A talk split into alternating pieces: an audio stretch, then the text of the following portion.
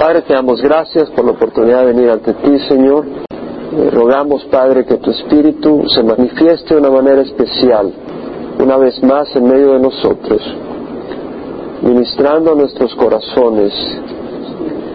Nos llamas tal como estamos, Señor, que tú puedas hacer una obra, eh, Señor, una vez más, continuando la obra que has empezado para traer gloria a tu nombre. Señor, que sea un tiempo de alabanza, de bendición para tu nombre y también de refresco para nuestros corazones. Trae a aquellos que, Señor, tú quieres que estén acá, Señor. Dales un corazón para ti y para, para tu pueblo, Señor. Realmente es hermoso poder hacerlo, Señor. Poder enfocar los ojos en ti poder realmente proclamar palabras que tienen sentido, no solo en este mundo, sino eterno, Señor. Gracias por ser el enfoque de nuestras vidas, el propósito, la razón, el sostenedor, el que nos guarda, el que nos ama y para quien hemos sido creados. Gracias, Señor. Sigue bendiciendo este tiempo, Padre, te lo pedimos en nombre de Jesús. Amén. Salmo 65. Para el director del coro, Salmo de David, cántico. Eh, un cántico, o sea, un canto para ser cantado al Señor con instrumentos musicales. Y lo que vemos es que la escritura está llena de cantos para el Señor. Los salmos son muchos de ellos cánticos prácticamente, para ser cantados y, y traérselos al Señor al templo, como en este caso para el director del coro. Y las escrituras nos exhortan a cantarle a Dios, no solo los que tienen buena voz, pero a todos. En el Salmo 33 podemos ver el Señor nos exhorta y lo estudiamos diciendo, cantad de júbilo en el Señor, oh justos, Apropiadas para los rectos la alabanza, dad gracias al Señor con la lira, cantadle alabanzas con el arpa de diez cuerdas, cantadle cántico nuevo, tañel con arte, con voz de júbilo, porque la palabra del Señor es recta y toda su obra es hecha con fidelidad.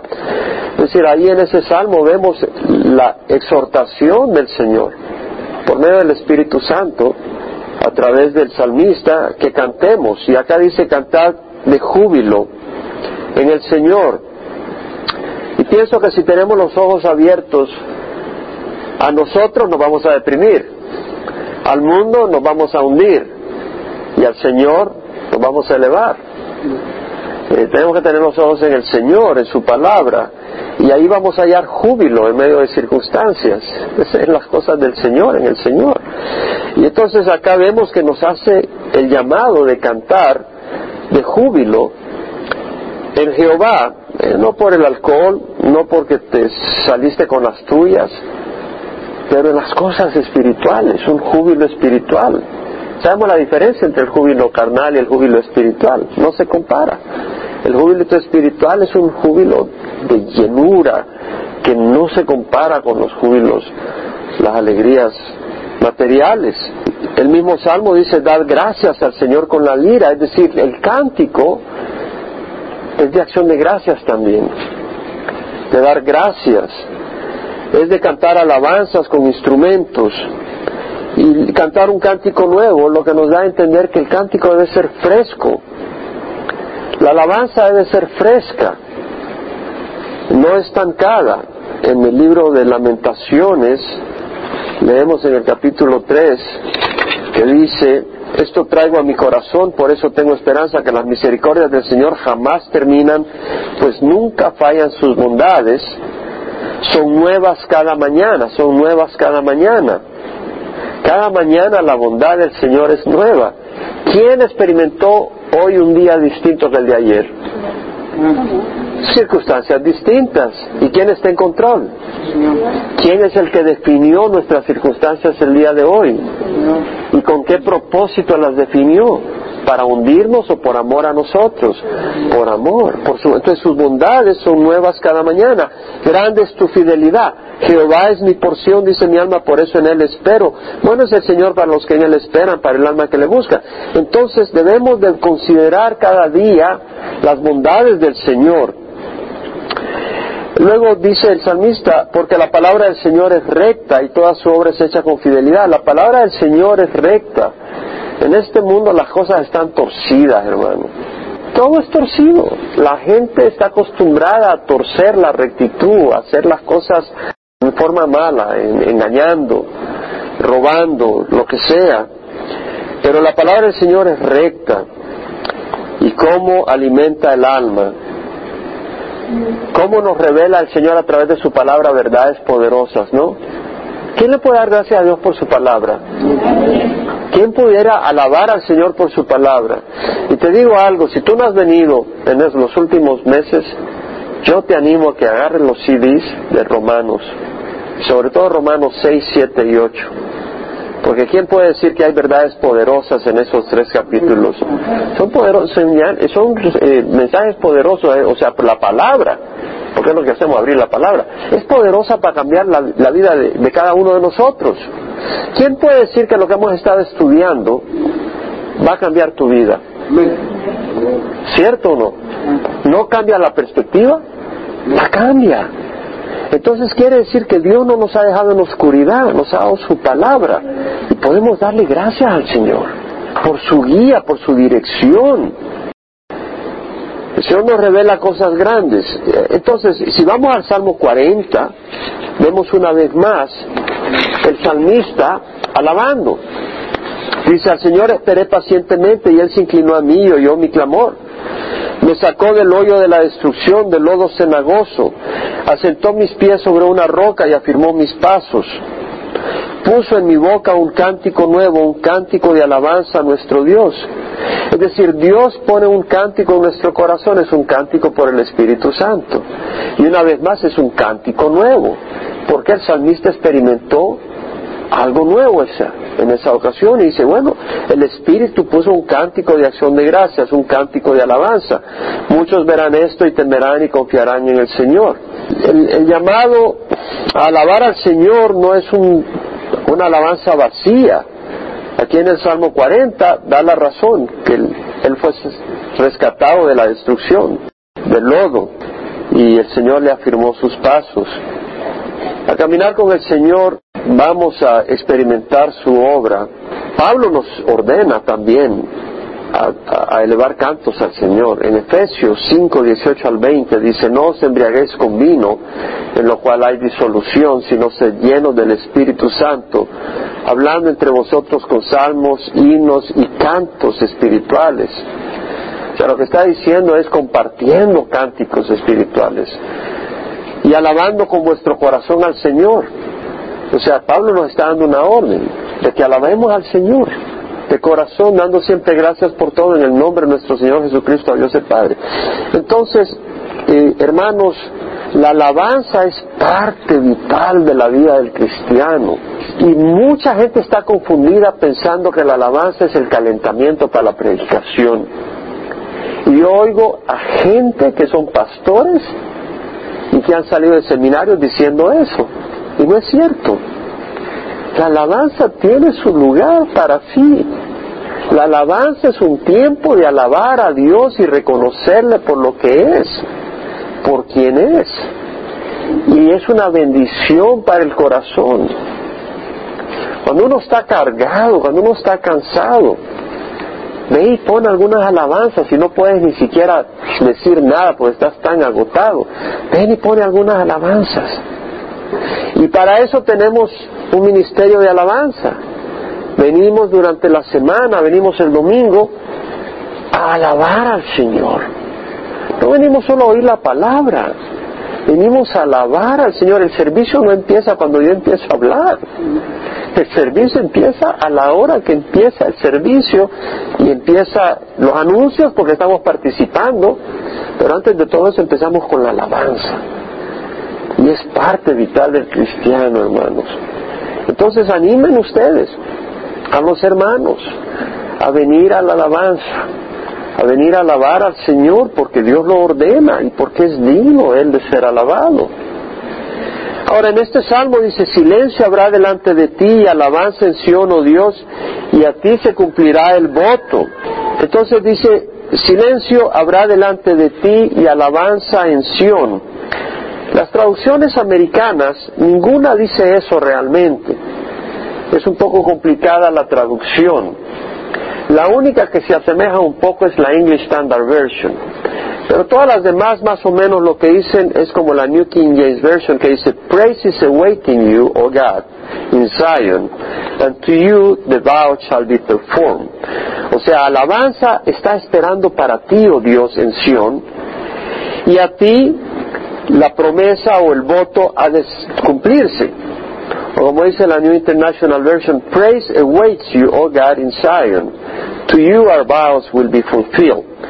La alabanza espera por ti, oh Dios. O sea que hay una alabanza por ser proclamada. Eso es lo que quiere decir.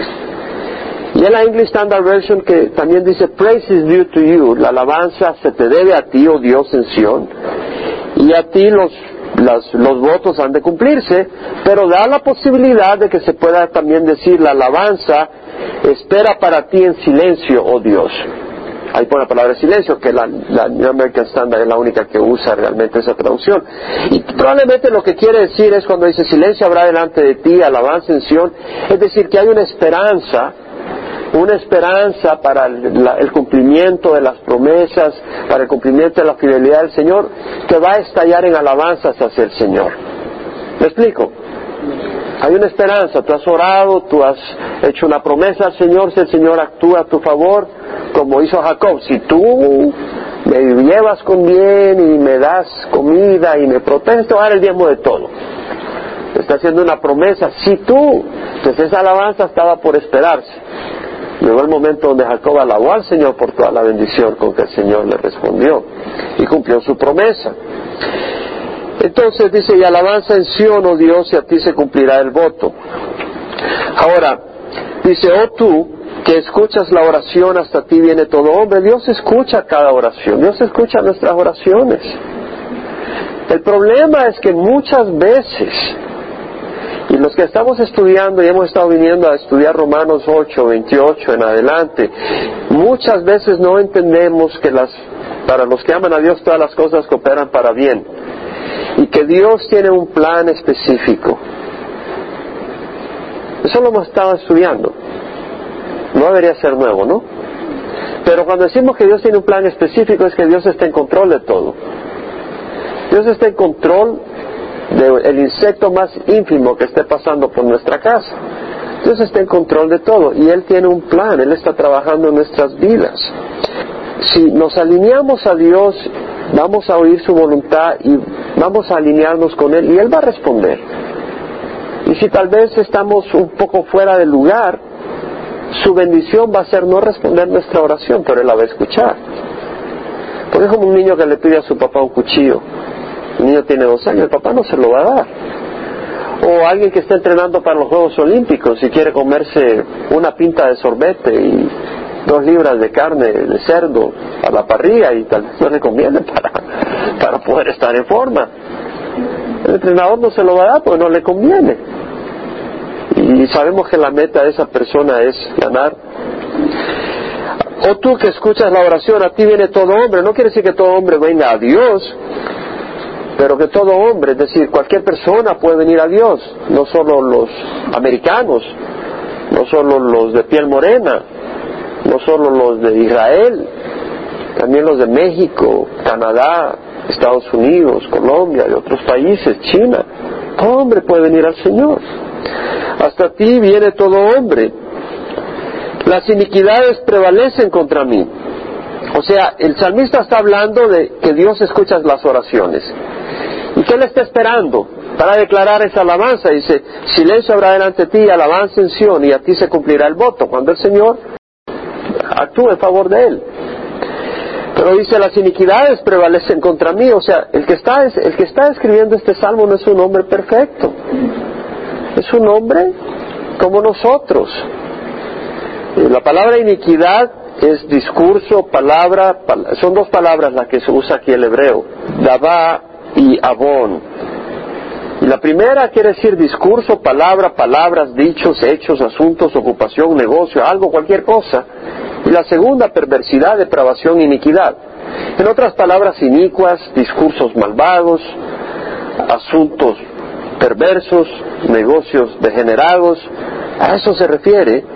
Las iniquidades prevalecen contra mí, mas nuestras transgresiones tú las perdonas. Es decir, el salmista dice, si me pongo a pensar, soy un hombre malvado. Obviamente que es un hombre que ha venido al arrepentimiento, es un hombre que camina con el Señor, pero que no es un hombre que vino del cielo, sino que es un hombre cortado con la misma tijera que nosotros, que venimos del mundo, que venimos del pecado, ¿me explico? Eso es lo que está diciendo. Y, y cuando somos así, porque todos venimos del mundo, ¿se acuerdan que el domingo estudiamos que el corazón pudiera condenarnos?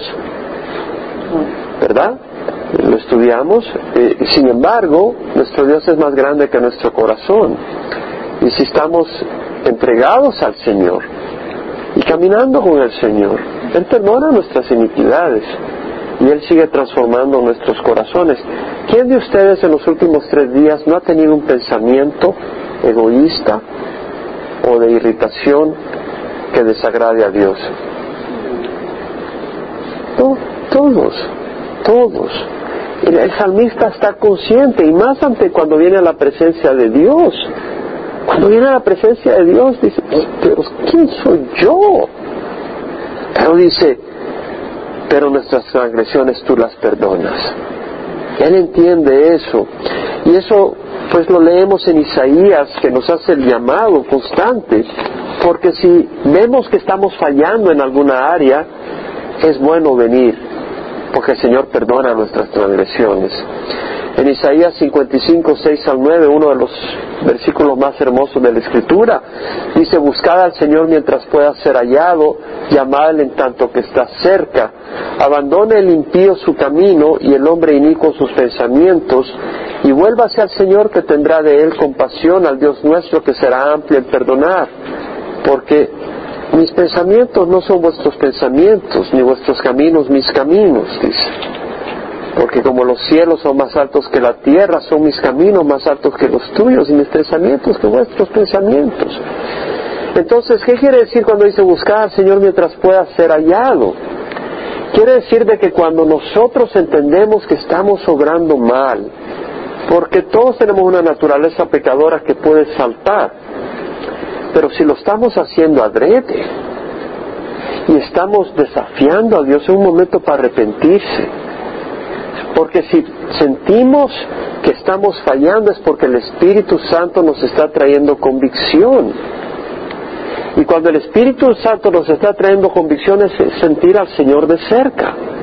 Eso es tener al Señor de cerca. El Señor está siempre en todas partes. Pero si tú estás desafiando al Señor y sigues desafiando al Señor voluntariamente, vas a dejar de oír la voz del Señor. Eso es estar al Señor, eso es ya tener al Señor lejos, ¿no?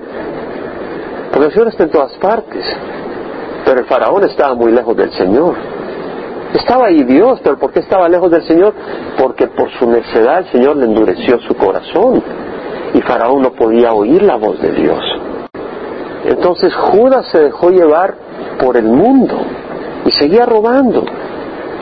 Llegó el momento donde su corazón no fue tierno al Espíritu Santo y se ahorcó en vez de arrepentirse. El Señor estaba muy lejos porque Él no podía arrepentirse, porque el arrepentimiento es un regalo del Espíritu Santo. Por eso nosotros no podemos jugar con el pecado. Y le voy a decir algo. Gloria al Señor por Romanos 6, 7, 8. ¿Quién puede decir amén? Honestamente, hermanos. Porque le vuelvo a repetir, no estamos bajo la ley. Y cuando digo no estamos bajo la ley, no es una luz verde para pecar, es una puerta para caminar en santidad. Porque cuando estamos bajo la ley, la ley provoca pasiones pecaminosas en nosotros. ¿Cierto o no es cierto? Eso lo muestra la palabra y lo sabemos por experiencia. Aun cuando hemos sido cristianos, hemos querido agarrar el Espíritu Santo para no pecar. No, el Espíritu Santo es para amar a Jesús. Y cuando amas a Jesús, es como que si tienes una luna de miel en una semana, no te vas a meter a pecar con otra muchacha. Si tienes la mujer ideal o el hombre ideal que esperas para casarte con él en una semana, no vas a andar jugando con, con la infidelidad, ¿me explico? A menos que estén mal de la cabeza. Y nosotros tenemos al Señor. Y esa relación de amor nos aleja de la maldad y de la iniquidad por amor al Señor. Lo que la ley no pudo hacer, lo hizo Cristo. Amén. Entonces vemos acá, entonces sigue el salmista, cuán bienaventurado es el que tú escoges y acercas a ti para que moren tus atrios, seremos saciados con el bien de tu casa, tu santo templo. Qué feliz el que tú escoges. Somos escogidos. Y bueno, el, el Antiguo Testamento fue escrito en qué? En hebreo, esta parte en hebreo. Ahora, el Nuevo Testamento fue escrito en qué? En griego. Y leímos de que Pablo dice, ¿quién, ¿quién acusará a los escogidos de Dios? Dios es el que justifica. Somos los escogidos de Dios. Ahora esa palabra está en el griego, ¿verdad? Y quiere decir escogido, seleccionado. Ahora esto está en el hebreo. ¿Y qué quiere decir en el hebreo acá el escoges? El bajar quiere decir lo mismo. Escoger, elegir, seleccionar. Como dijimos, somos la selección nacional de Brasil espiritual. Somos los seleccionados. Eso es lo que dijimos. Somos los seleccionados en el reino de los cielos. Somos escogidos por el Señor. Cuán bienaventurado es el que tú escoges y acercas a ti para que more en tus atrios. ¿Para qué nos escogió el Señor? Para morar en su presencia, para una comunión con Él, para convivir con Él. Hemos sido creados para Él, más que el hombre para la mujer y la mujer para el hombre hemos sido creados para Jesús, porque la relación de mujer-hombre es temporal en este mundo. Quiere decir que si el hombre ha sido creado para la mujer, la mujer para el hombre, no, hemos sido creados para el Señor. Qué increíble.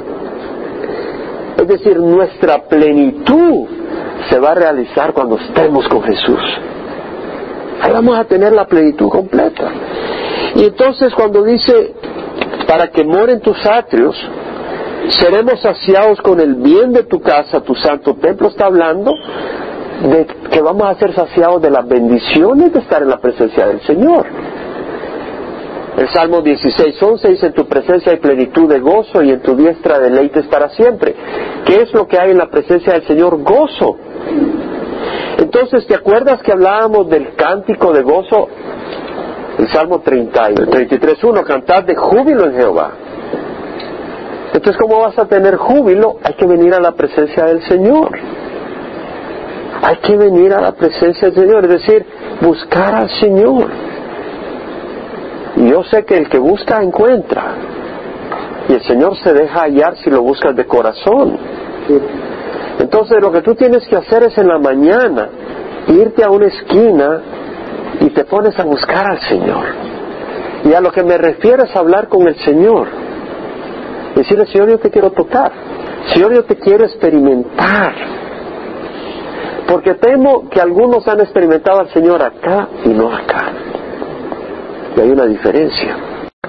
Porque al experimentar acá hay una plenitud mayor que al experimentarlo acá. Estoy tocándome el cerebro y estoy tocándome el corazón. Cuando experimentas al Señor en el corazón, vas más allá de lo que puedes entender y todo tu ser es ministrado por la presencia del Señor. Y el Señor está ahí para ministrarnos. Es de pedirle y esperar en Él. Esperar a que el Señor te ministre con su presencia. Dice la palabra del Señor, amados, amémonos unos a otros. El que ama es de Dios, porque el que no ama no conoce a Dios, porque Dios es amor. Entonces estar en en el atrio, estar en, el templo, estar en la presencia del Señor, es estar experimentando el amor de Dios. Un amor puro, un amor perfecto. Isaías nos habló de cuáles eran los atributos del que venía, del Mesías, ¿verdad?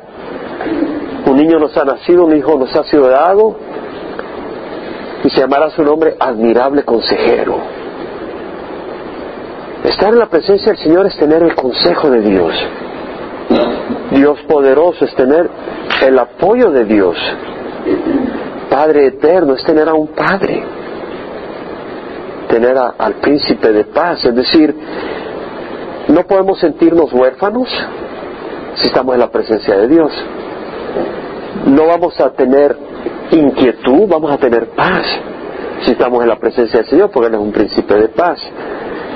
No vamos a sentirnos abandonados porque Él es amor. Y vamos a tener luz. El salmista dijo, el Señor es mi luz y mi salvación. ¿A quién temeré? El Señor es la fortaleza de mi vida, ¿de quién tendré temor? Si voy a estar en la presencia del Señor no tengo que temer nada, porque Él es nuestro refugio, nuestro protector. Como leíamos en Romanos, si Dios por nosotros, ¿quién contra nosotros? Con grandes prodigios nos respondes en justicia, oh Dios de nuestra salvación, confianza de todos los términos de la tierra y del más lejano mar. Con grandes prodigios, la palabra acá, yará, perdón, yaré, quiere decir, es un verbo, cuando dice con grandes prodigios. La palabra es causando asombro, inspirando admiración, temor santo, reverencia, maravillándonos, dejándonos pasmados de la grandeza de tus obras, prácticamente lo que está diciendo en el lenguaje común. Es decir, el Señor responde de manera increíble, oh Dios de nuestra salvación. Yo pienso en las maneras en que el Señor responde en nuestras vidas. Hay que considerar, hermanos, hay que reflexionar las respuestas del Señor en nuestras vidas. Hay que pensar en ellas. Pienso cuando vamos a los viajes misioneros, sobre todo a donde fuimos en el último viaje, la mano de Dios.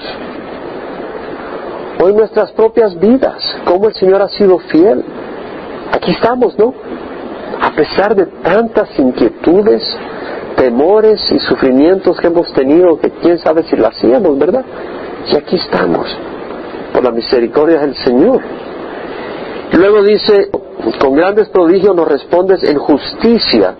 La palabra justicia es el sedek, que quiere decir rectitud, cabalidad. ¿Qué quiere decir?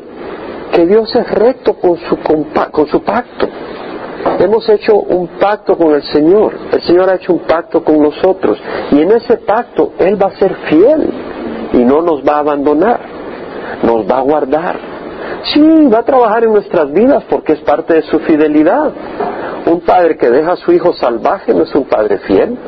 Un padre que moldea a su hijo, le disciplina, le alimenta, no lo deja fuera para que muera de hambre.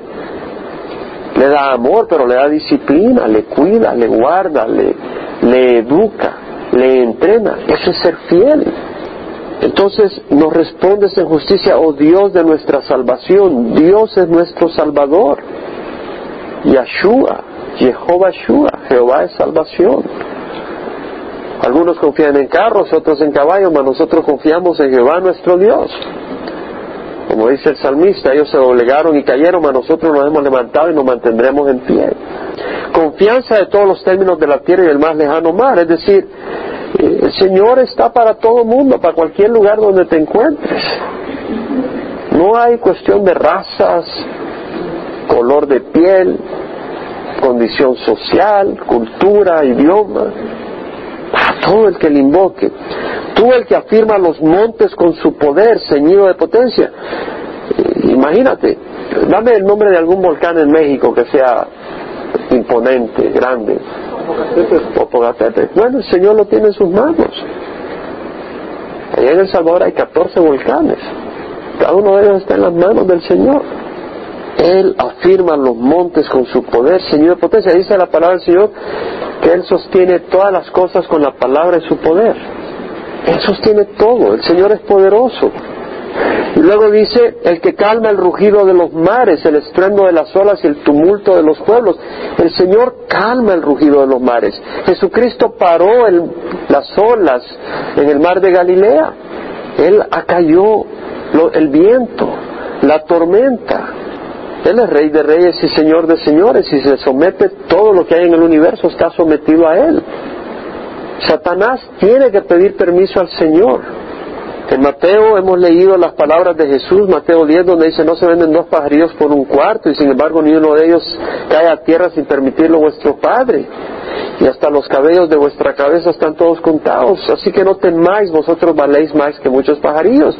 Es decir, el Señor es el que calma el rugido de los mares y Él tiene control. Y en Lucas 12:32 le dice a los discípulos, no temáis, rebaño pequeño, porque vuestro Padre ha decidido daros el reino. O sea, Él tiene una meta para nosotros, que heredemos el reino de los cielos. Por eso los que moran en, en los confines de la tierra temen tus obras. Tú haces cantar de júbilo a la aurora y el ocaso. Tú visitas la tierra y la riegas en abundancia. Es decir, acá viene el salmista y nos habla de la sinfonía, de la música, del arte, del esplendor de la creación de Dios. Es lo que hace Dios. No, no es resultado de una explosión, no es resultado de un Big Bang. Y Dios no empezó esto hace seis mil, hace cuatro mil seiscientos millones de años y dejó que ahí todo se desarrolle. No, Él está ahí, ahí, en cada cosa que ocurre. Dice, tú visitas la tierra. No la hiciste hace 4.600 millones de años y dejaste que esto se desarrolle. No, tú visitas la tierra y la riegas en abundancia. En gran manera la enriqueces. Dios actuando activamente. El río de Dios rebosa de agua, los ríos, Dios planea esos ríos, esos cauces. Tú les preparas su grano porque así preparas la tierra. Riega sus surcos abundantemente, allana sus camellones, la ablandas con lluvia, bendice su renovo. Es el plan de Dios. Regar la tierra, que se pueda sembrar la semilla.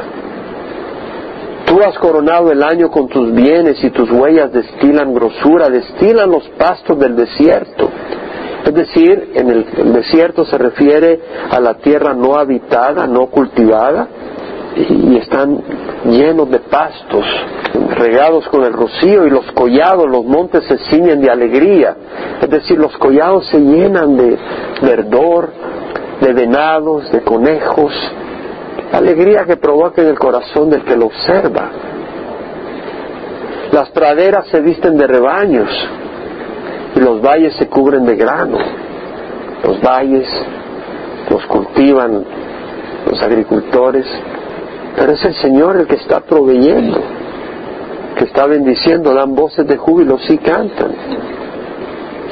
El Salmo 19.1.4 dice, los cielos proclaman la gloria de Dios y la expansión anuncia la obra de sus manos. Un día transmite el mensaje a otro día. Una noche a otra noche revela sabiduría. No hay mensaje en la palabra, no se oye su voz, mas por toda la tierra salió su voz y hasta los confines del mundo sus palabras.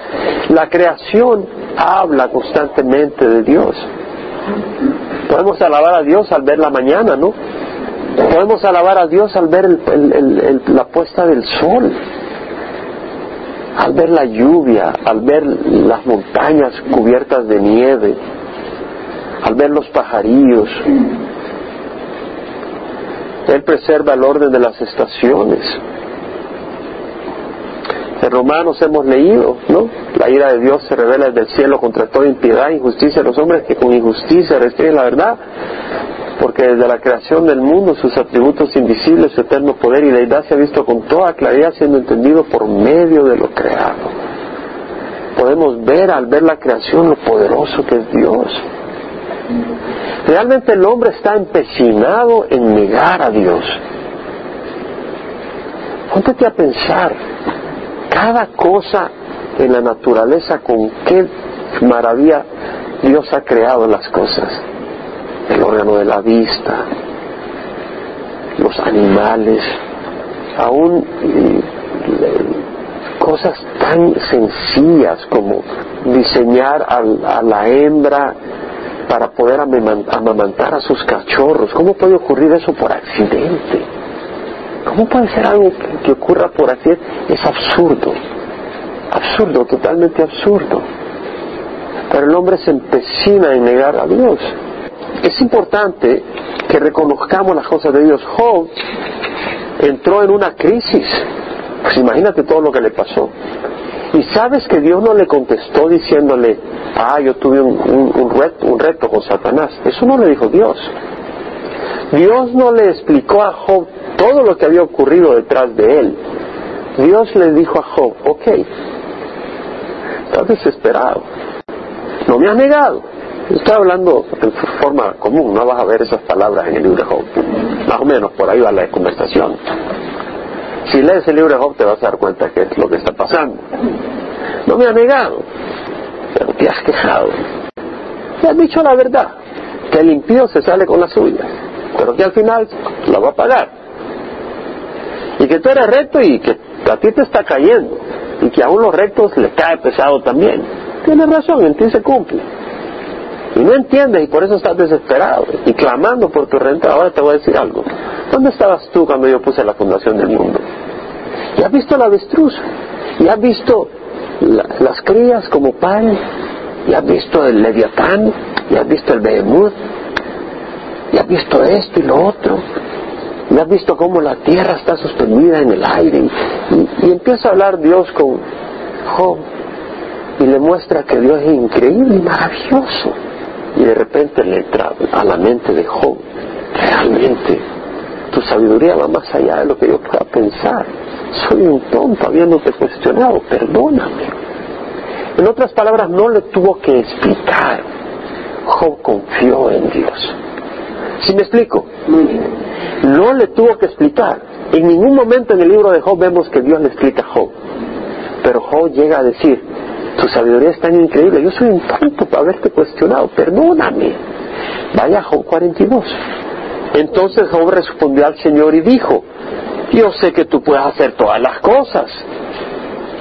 Pero no lo está diciendo en forma abstracta, tú tienes el poder, sino que realmente no es que tú estés limitado o no pudiste cuidarme o no pudiste tomar en cuenta mi situación y que ningún propósito tuyo puede ser estorbado, o sea, tú tienes propósitos. Y Job sabe que Dios es justo. Pero ante la confrontación de la sabiduría de Dios, él ya dejó de poner su justicia y de, de confrontar a Dios con su propia justicia y decir, bueno, explícame qué está pasando. En otras palabras dijo, me retracto en el versículo 6 y me arrepiento en polvo y ceniza. Dejó de cuestionar. Y nosotros eh, tenemos más que esto, porque tenemos todo lo que ha ocurrido. Job se escribió, se cree, en los, días de Abraham, dos mil años antes de Cristo. Tenemos mucha, mucha escritura después, ¿no? Si ese es el caso, es el libro más antiguo de la Biblia, porque Génesis fue escrito por Moisés, que fue después de Abraham. Y tenemos toda la, escritura y la revelación. Según de Pedro 1, 1 al 3, Simón Pedro, siervo y apóstol de Jesucristo, a los que han recibido una fe como la nuestra mediante la justicia de nuestro Dios y Salvador Jesucristo. Gracia y paz o sean multiplicadas en el conocimiento de Dios y de Jesucristo nuestro Señor. Si tú no tienes paz ahorita, es porque no conoces al Señor. Un momento yo conozco al Señor. No lo suficiente. Amén. A eso me refiero. Lo conoces y tienes salvación pero no lo suficiente como para entender lo que Dios está haciendo. Lo vemos en Pablo. Pablo tuvo ese conocimiento que le permitió alabar al Señor cuando lo habían apaleado ahí en Filipo. ¿Se acuerdan? Porque sabía Pablo el plan de Dios. Lo entendía, lo comprendía. Sabía que Dios estaba en control de cada cosa y que no había ningún propósito de Dios que no tuviera que ver con el propósito de Dios para él en esa situación. Es decir, eh, lo que estaba ocurriendo no estaba fuera del control de Dios. Satanás no solo pide permiso para hacer lo que hace, Dios escoge las aflicciones que van a ser útiles para nuestra vida y lo hace porque nos ama. Y hablábamos el domingo, la fe que funciona solo en la prosperidad y que no funciona en la adversidad es una fe que no funciona. La fe que funciona es la que brilla en la oscuridad. Esa es la fe que funciona. Y hablábamos del propósito de Dios el domingo. El propósito de Dios es que esa fe traiga salvación a otros. Y por eso está ese sufrimiento. Se prueba que la fe es genuina. Lo leíamos en Romanos. Y nos regocijamos nos gloriamos en las tribulaciones sabiendo que las tribulaciones producen paciencia y la paciencia carácter probado. Que las tribulaciones producen paciencia. Hablamos que la palabra paciencia, upomone, es condición espiritual, perseverancia. La habilidad de resistir, la habilidad de mantenerse en, la, en el camino, en la dirección, sin desviarse. ¿De dónde viene esa habilidad? al Señor irnos abriendo la mente al actuar con fe, vamos formando esa capacidad espiritual que nos permite afrontar cada vez situaciones más difíciles, donde definitivamente ya no somos nada de igual que el mundo y donde la gente al vernos dice, eso es real, esa fe tiene que ser real, ese hombre o esa mujer tendría que estar loco para que esté así, o es real. Y ante la realidad de esa fe, muchos vienen a Jesucristo. Dios tiene su plan y su propósito. Su divino poder nos ha concedido todo cuando concierne a la vida y a la piedad mediante el verdadero conocimiento y aquel que nos llamó por su gloria y excelencia.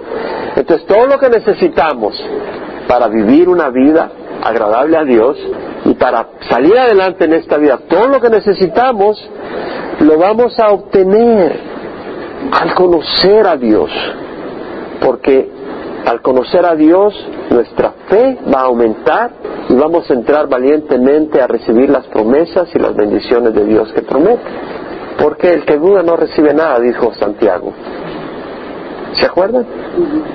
El que duda es como las olas del mar, llevadas de aquí para allá, entonces no vas a recibir nada. No hay peor cosa que insulte a Dios tu duda y tu incredulidad.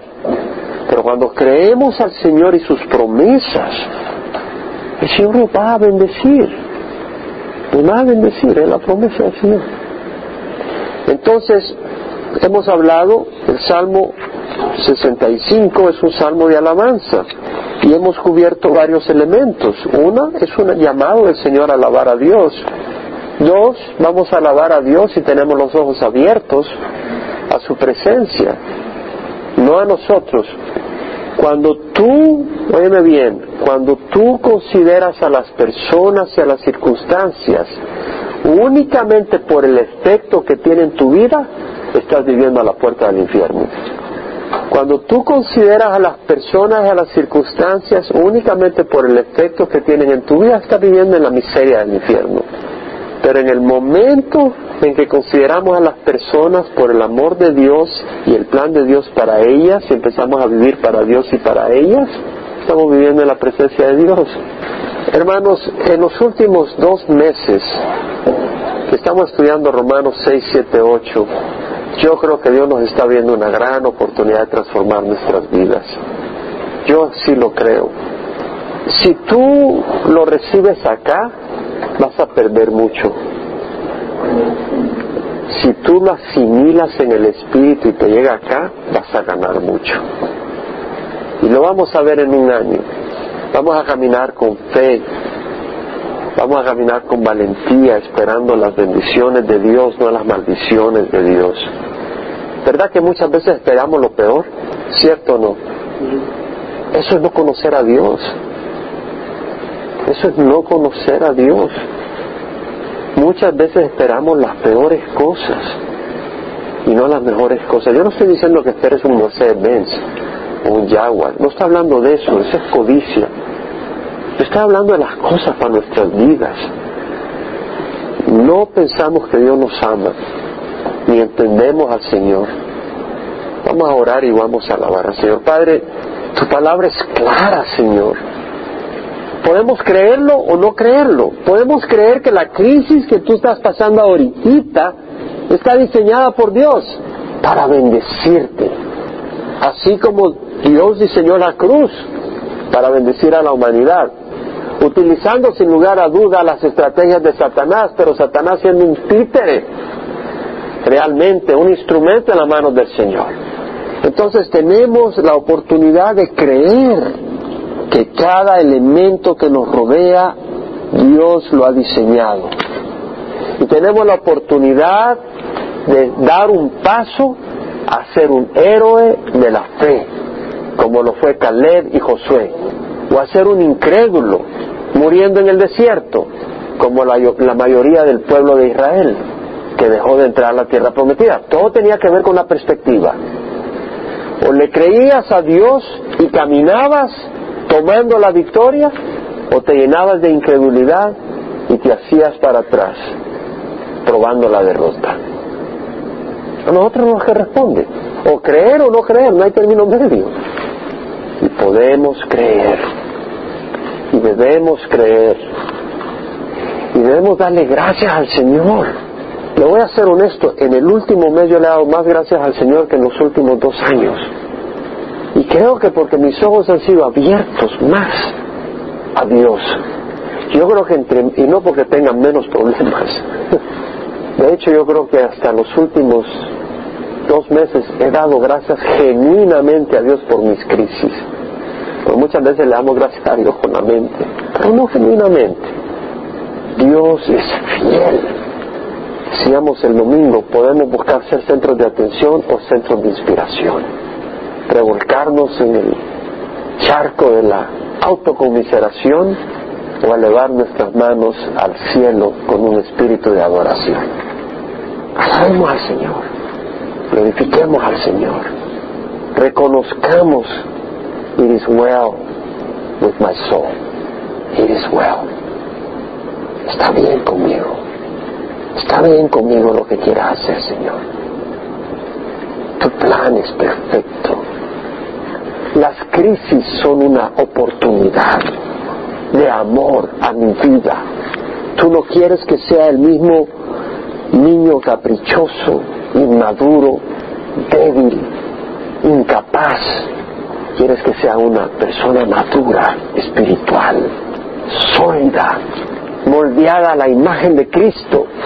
Eso no ocurre en los colchones de la abundancia y del placer y de la ausencia de problemas. Eso ocurre en el fuego, donde experimentamos al Cristo vivo. Démosle gracias a Dios por las pruebas. Con los ojos cerrados, no levantes la mano si no lo sientes. De veras, no lo hagas. Por favor, no lo hagas. Pero si tú sabes en tu corazón que las pruebas te han hecho un hombre o una mujer de mayor peso en las cosas de Dios, levanta la mano. Amén. Habemos algunos que estamos convencidos. Es el fuego, es la presencia de Dios, es el propósito de Dios. Sea Dios abriendo nuestras mentes a esa verdad.